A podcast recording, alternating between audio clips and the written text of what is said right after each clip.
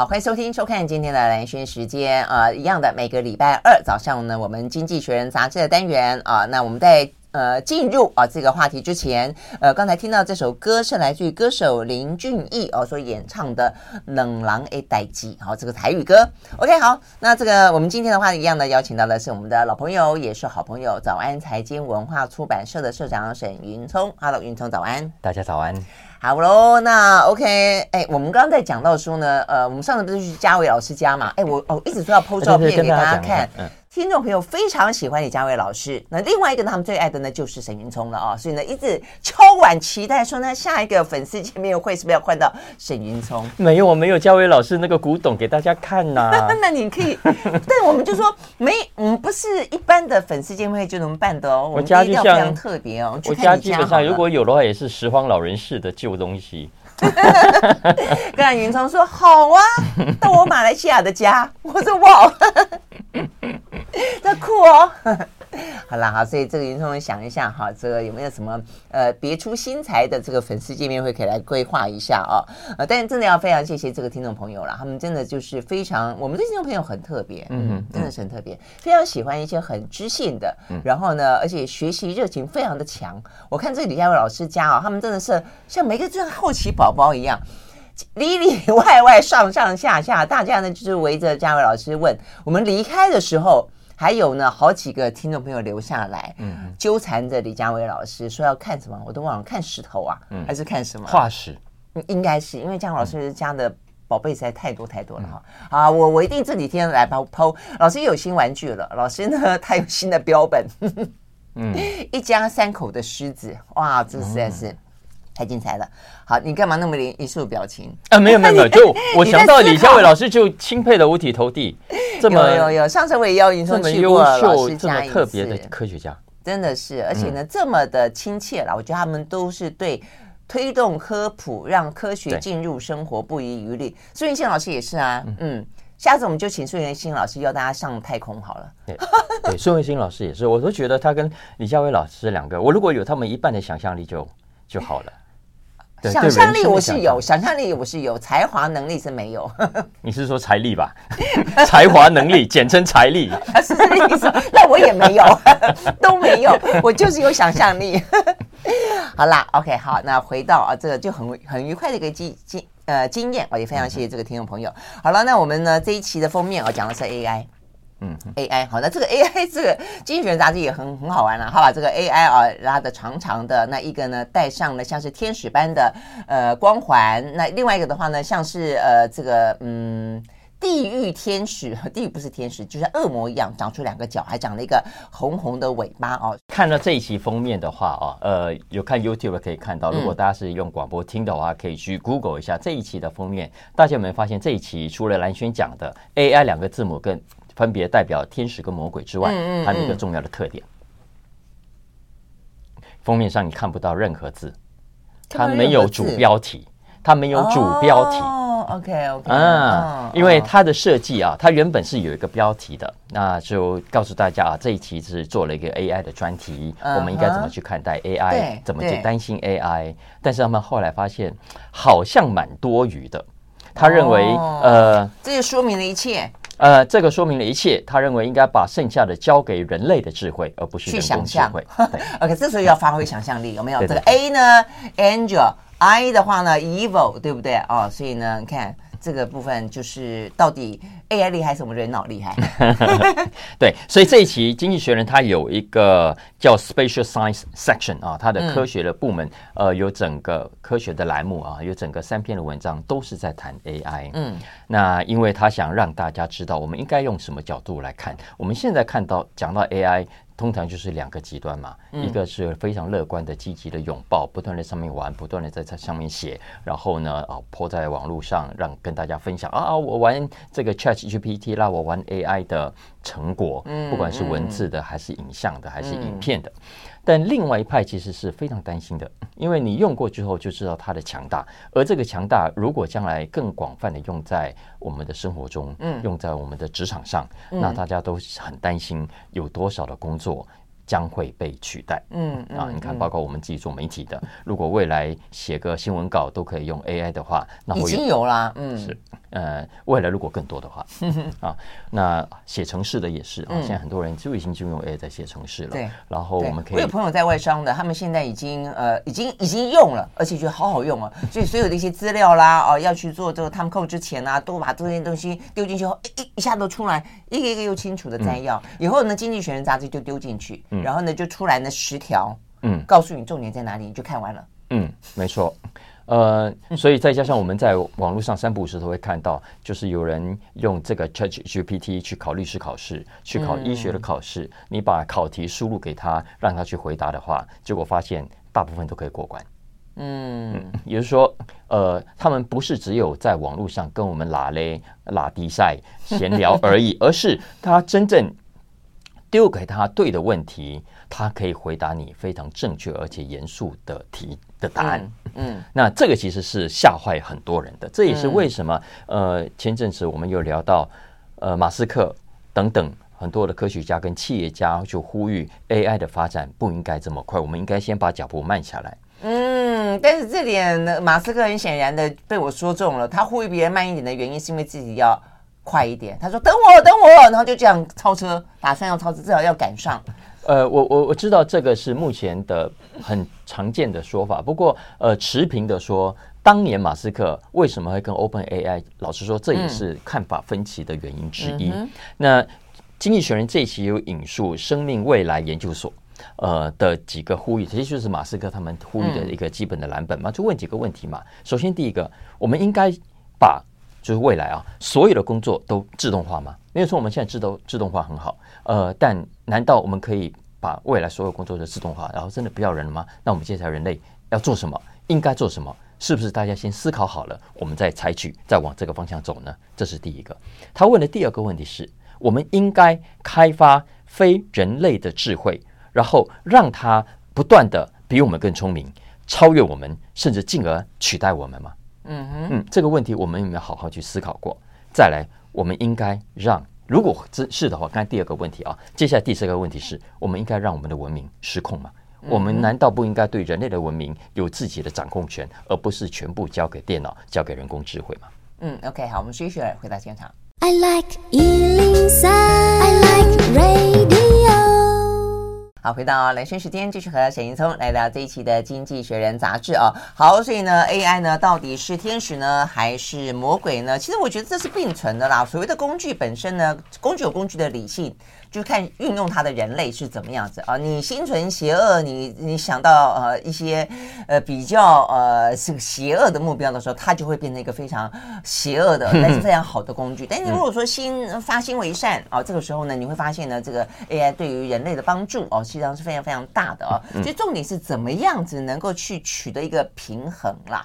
那呃，尤其是某个程度来说，如果你可以呃在它。比较好的部分，呃，给他一臂之力，呃，然后怎么样子去运用它？但是呢，在可能会为恶的部分，要给他一些规范，呃，让这个事情呢避免它发生。嗯，我觉得这是现在大家在思考的问题。嗯，没错啊。所以经济学院这一期是从几个不同的角度切入啊。他其实简单讲，呃，他是希望大家你要 worry AI 可以。但是他希望大家是比较正确的、比较聪明的去 worry 他，嗯、而不是跟着大家人云亦云的就去 against 他，或者是去拥抱他。嗯、那他之所以这样子，所以他这一期的专题啊，比方说，如果大家去看这一期杂志啊，他的第一篇是教大家怎么样去弄懂 Chat GPT，怎么去弄懂现在的 AI 最新这一代的演算的方式。嗯，那接下来他才呃。让大家带着大家回过头去看看，因为人类一直都有新的科技突破。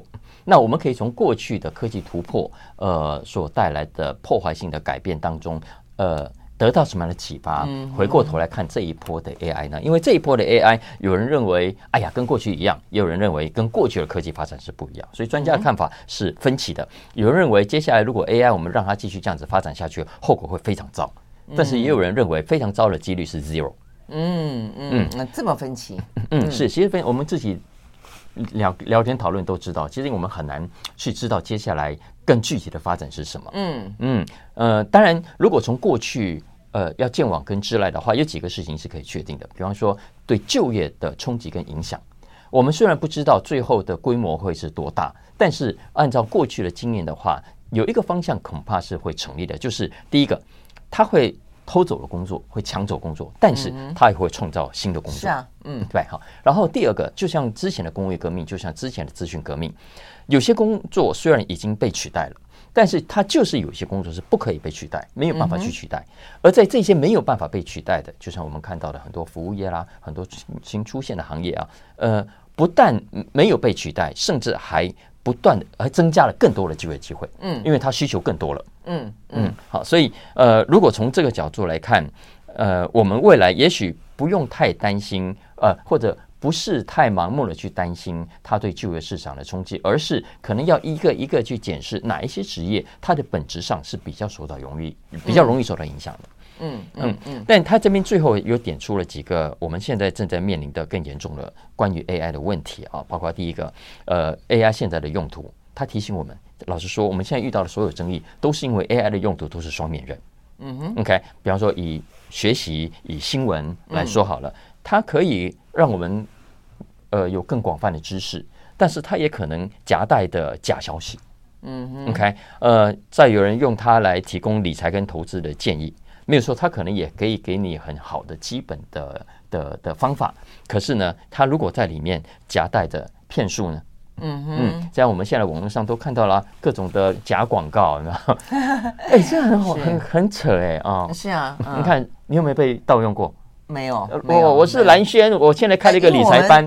我们基本上投资理财并没有那么厉害，没有会盗用，我们去做投资理财。现在很多跟理财无关的名人也都遭殃了。嗯嗯，所以你看，如果对啊，这个东西如果再加上先前的升伪技术哦，嗯、甚至你现在你还说是盗用人像，他甚至去篡改你的人像，嗯、然后呢讲出一段不是你讲过的话，对都很有可能呢、啊。对呀、啊，嗯、就就那个蓝轩的影像，然后用 Deep Fake，蓝轩就开始讲股票，不过不会有人相信就是 就是 啊。好，Anyway，我刚才讲只是资讯类，包括未来你看制药啦。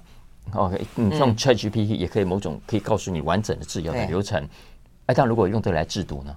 嗯，OK，机械工程也是。如果用来制枪，用来制造有伤害性的武器，我们其实要怎么去避免它啊？再来，呃，还有所谓的，呃，我们照理说是要给他下了指令做正常我们要的目的。可是如果在过程中衍生出其他的效果呢？嗯，如果造成了又更是灾难性的效果。怎么办？嗯嗯，再来最后一个也是大家很担心，就是电影里面演的天天网，就是我们叫 intelligence explosion 啊。当当呃 AI 的学习能力不断的强大，不断的强大，强大到爆炸，强大到到超越人类的的文明极限的时候，我们有没有预防的方法？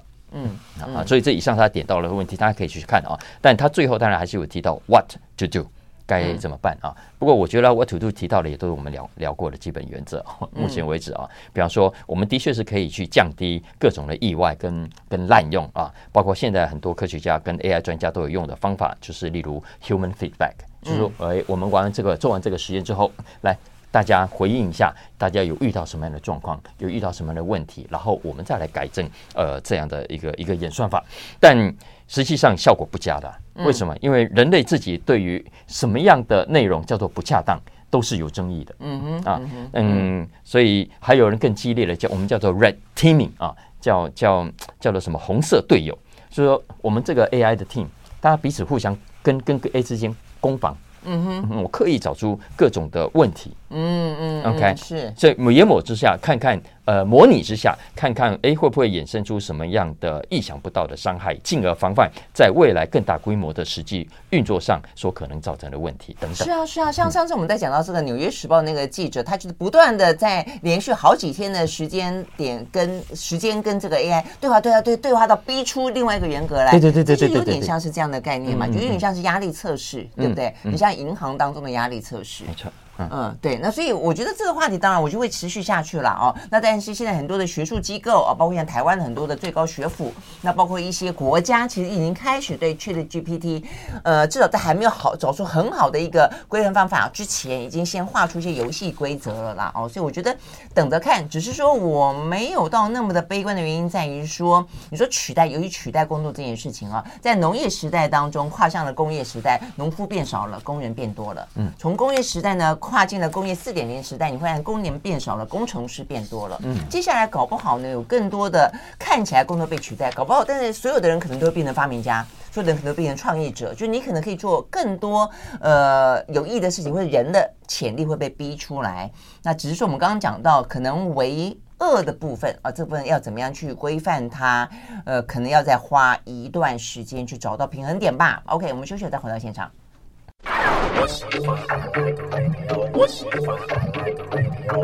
好，回到冷讯时间，继续回到现场，邀请到了沈云聪来聊这一期的《经济学人》杂志啊。好，我看到这个 AI 的话题还会再讨论好一阵子了啊。那各自怎么样的发展呢？可能都还要再评估一下下。可能未来这十几二十年，我们都要继续的持续的谈 AI。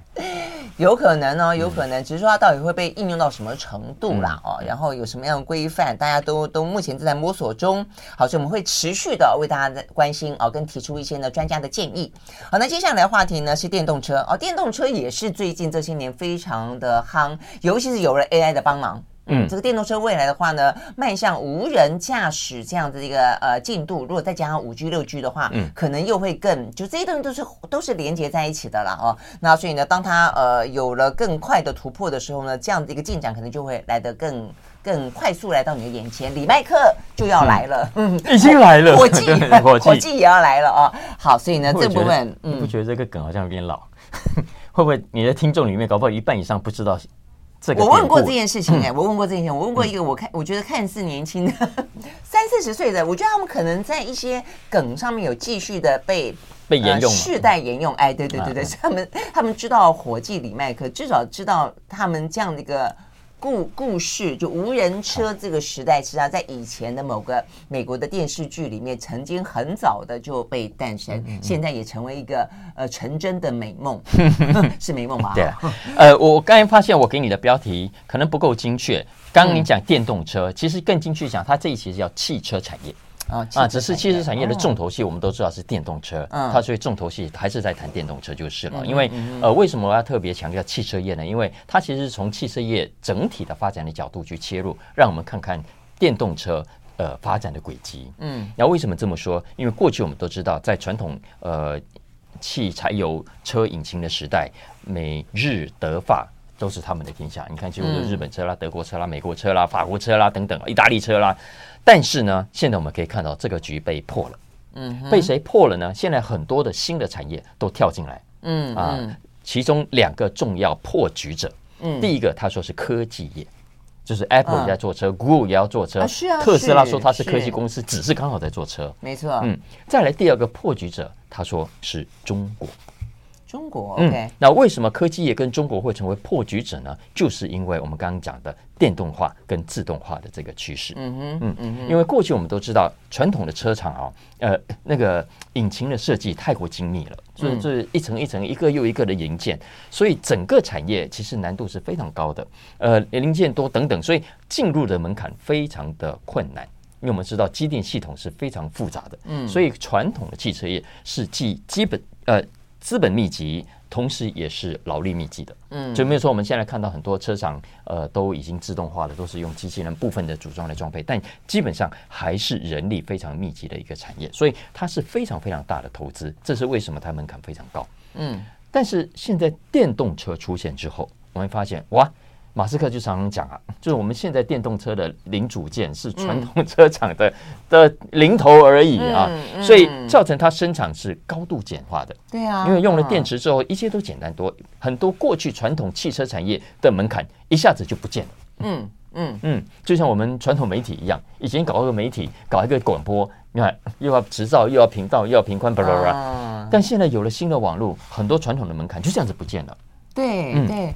但是媒体基本上的技术还是在，就是它的传播本质。但是我觉得现在的电动车很不一样的是，它现在的核心是晶片，它的核心是电池，跟过去的核心是引擎，没错，概念完全不一样。没错啊，经济学也点出你刚刚讲到这的这一点。呃，过去的核心大家关注买一台车要考虑什么？哦，性能好不好啦，马力多大啦，扭力多高啦，悬吊系统怎么样，甚至呃呃品牌啦，等等，甚至有人连这个车子都砰。关门的声音有没有？高级车，然后都很在意，没错，连广告都这样做，不是吗？对对对，但是未来的车，经济学人说，可能这一些都不再是考量了，嗯、因为已经没有嗡嗡嗡的引擎声了。哎，你学的还蛮像的。常常跟儿子在练习。呃，男生都喜欢这种。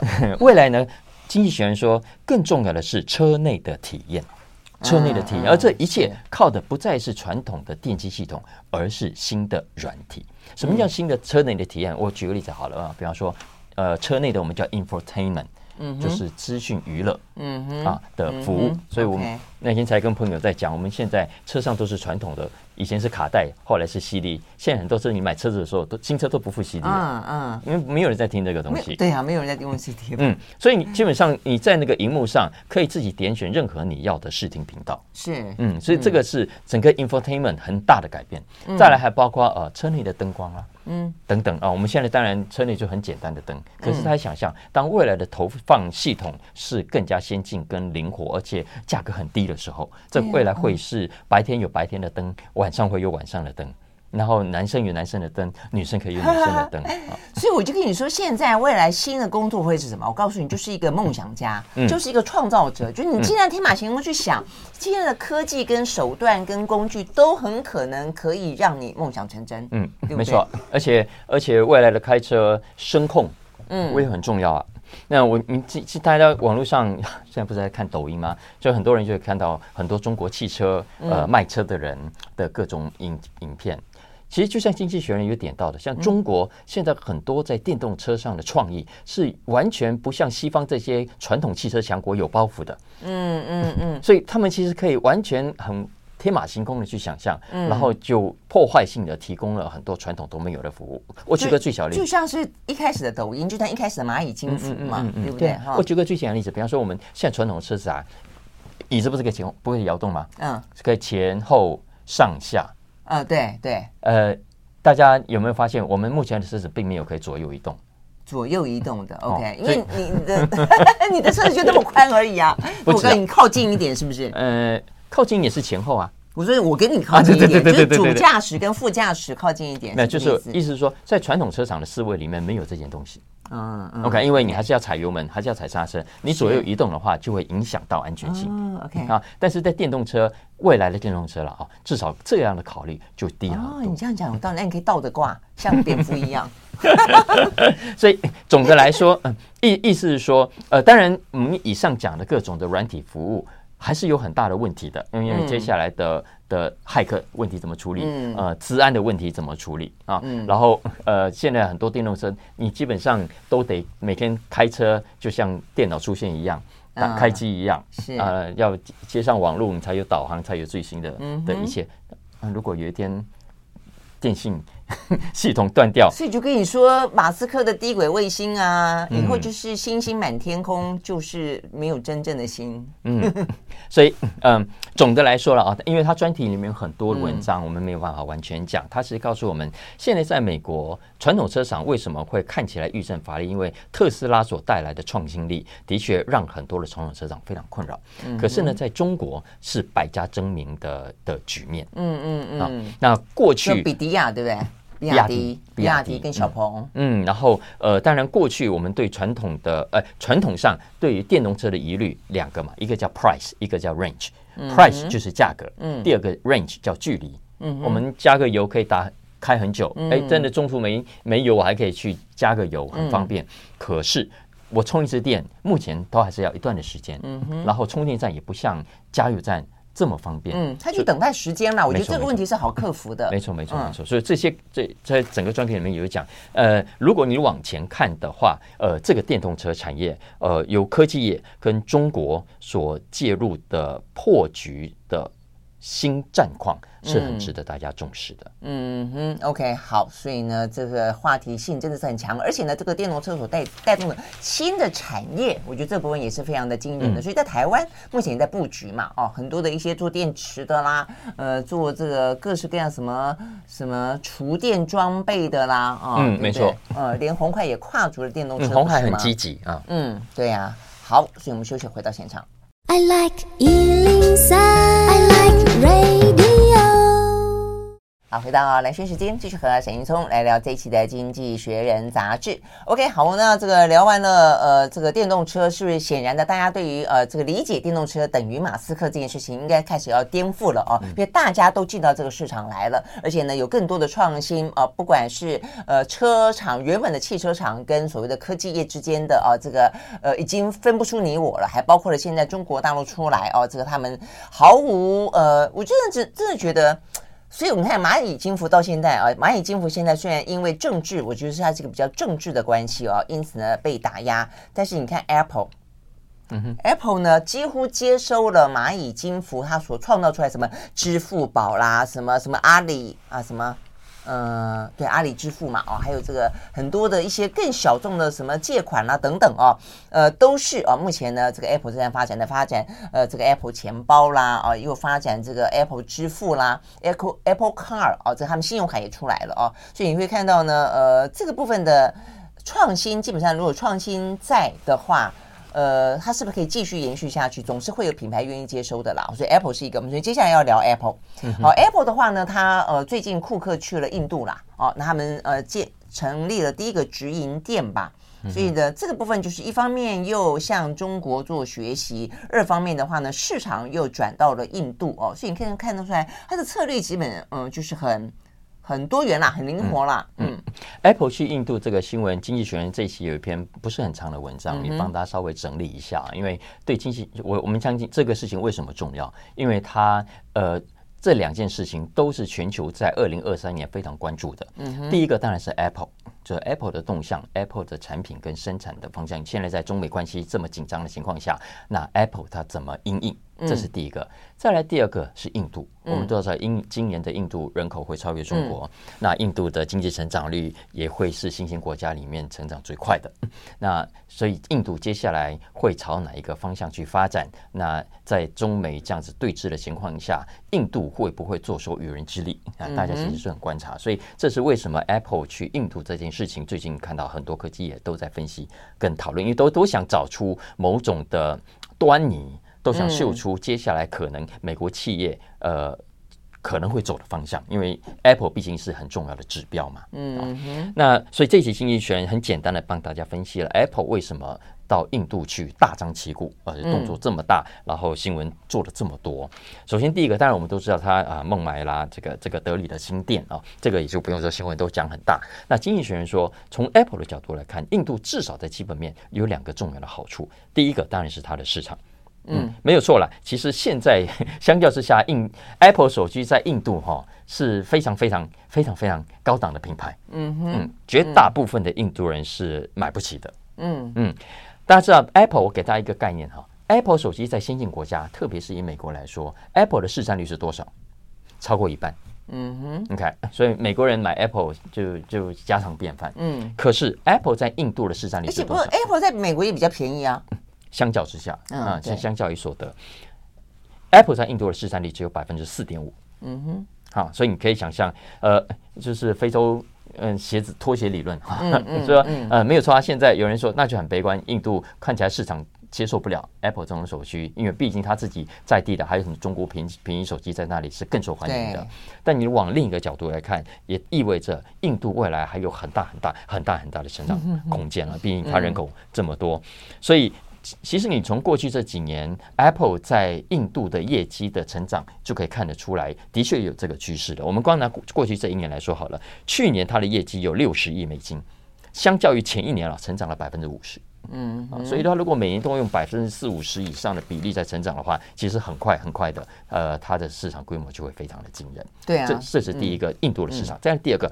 印度当然也是一个重要的生产基地，嗯，基地哈，就是前面我们前面我们都聊过了，中国现在这个状况风险越来越高，所以 Apple 它一定需要呃另外一个篮子来放它的鸡蛋，嗯。啊，所以这是印度重要的另外一个理由，这也是为什么你可以看到 JP Morgan Chase 啊，呃，花旗啦、高盛啦，大家的分析其实呃都会呃告诉你，接下来 Apple 会有越来越多的呃产品移到中国以外的地方去生产。嗯嗯嗯，所以我觉得对。我们来说比较大的意义在于说，因为我们尤其像呃富士康啊，是这个苹果手机最大的一个组装代工哦，所以未来的话呢，会不会有受到这些方面的影响？我想这个对我们的产业来说的话呢，是另外一个呢，呃，除了哦这个苹果总是带动很多的话题之外啊，另外值得关心的原因。好，我们就选，回到现场。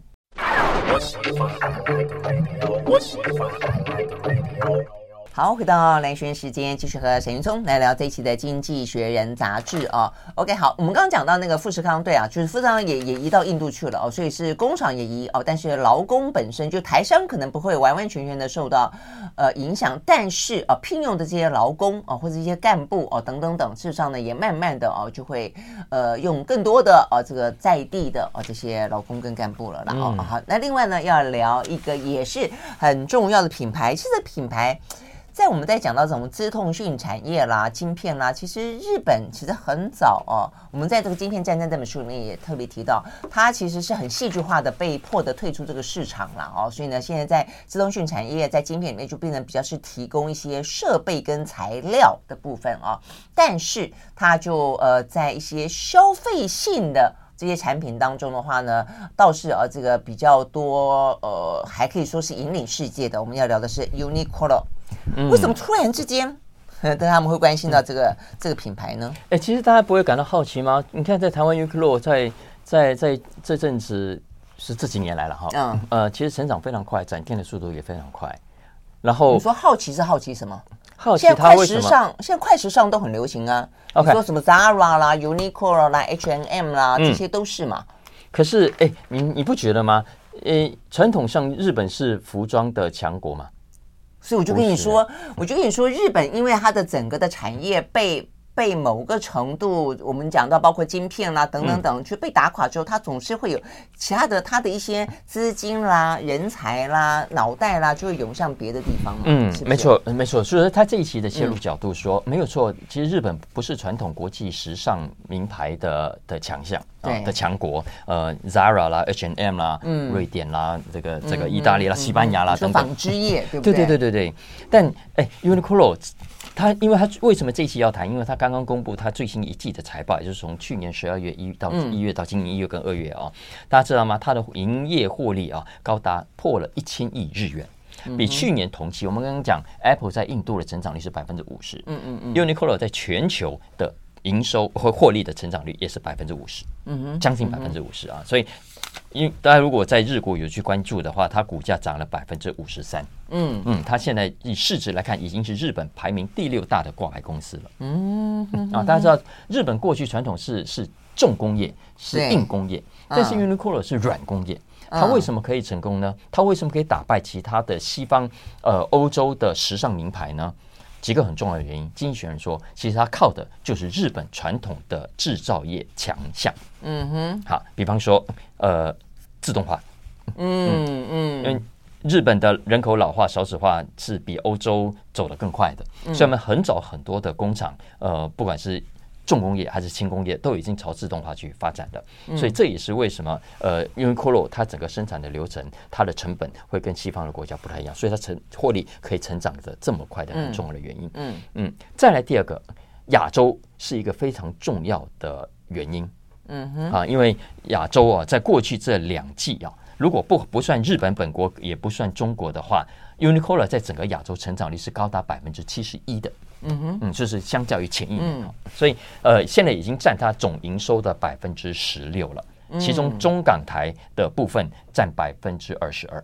嗯啊，所以你就知道是其实呃成长率了哈，哎不占占营收，所以你就知道说亚洲对 Uniqlo 来说是是多么重要的事情。嗯嗯，所以因为就它过去的这些工业化奠定了它现在以纺织以成衣为主的这样一个呃基础。嗯，那另外一个的话，你刚刚讲亚洲，我觉得应该这样讲，因为亚洲其实是很多纺织业的劳工的呃呃生成的地方，没错，但它没有品牌，嗯，它没有设计。但你说为什么会日本？我觉得一直在想，日本虽然你过去我们不会觉得它是一个纺织大国，台湾就算是一个纺织业蛮兴盛的国家，但我们没有设计师哦。嗯哼。但你要反过来想，日本设计师事实上在国际是知名的。嗯。什么 Issey Miyake 啦，什么什么 Yohji Yamamoto 啦，实际上都是什么川宝九零啦，那都是掀起西方世界去想象东方服饰的一个非常重要的一个 icon。我有时候都还会觉得说。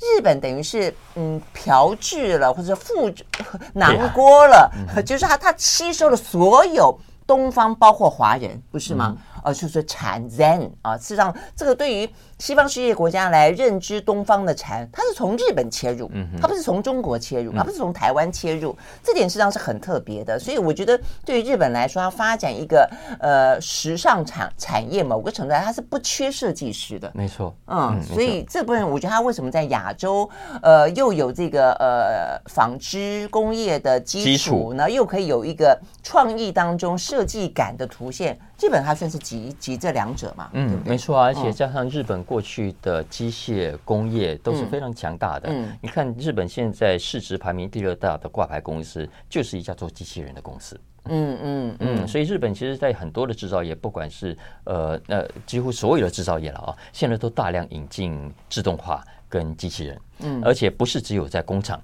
包括整个营运的过程以及从头到尾的供应链。